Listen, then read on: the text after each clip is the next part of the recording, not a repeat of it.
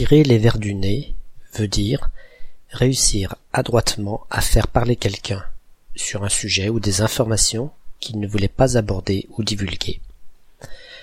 Vous savez qu'il y a très très longtemps, les larves de mouches, entre autres, servaient à guérir les plaies, car elles ne se nourrissaient que des tissus morts. Et bien actuellement, alors que les antibiotiques sont de plus en plus inefficaces, ce traitement revient en grâce et semble soigner efficacement certaines plaies difficiles à guérir autrement. On pourrait donc imaginer que, suite à une blessure dans le nez, soignée de cette manière, il faudrait bien finir par en retirer les asticots voraces qui y grouillent avant qu'ils se transforment en insectes volants. Mais on peut légitimement se demander quel serait alors le lien avec les informations qu'on réussit à extirper à quelqu'un, non?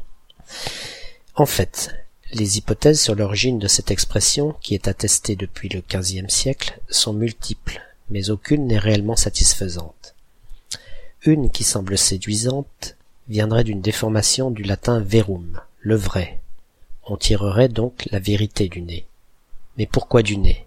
Et pourquoi les vers au pluriel? En outre, Alain Ray réfute cette hypothèse en ajoutant que la version anglaise to worm a secret out of somebody évoque bien un ver de terre et non la vérité. Mais je ne suis pas sûr que cela suffise à la rejeter, car cette expression anglaise pourrait simplement être une traduction approximative de la française. D'autres personnes évoquent les charlatans de l'époque qui prétendaient guérir les gens en leur retirant par le nez les vers qui étaient forcément la cause de leur maladie.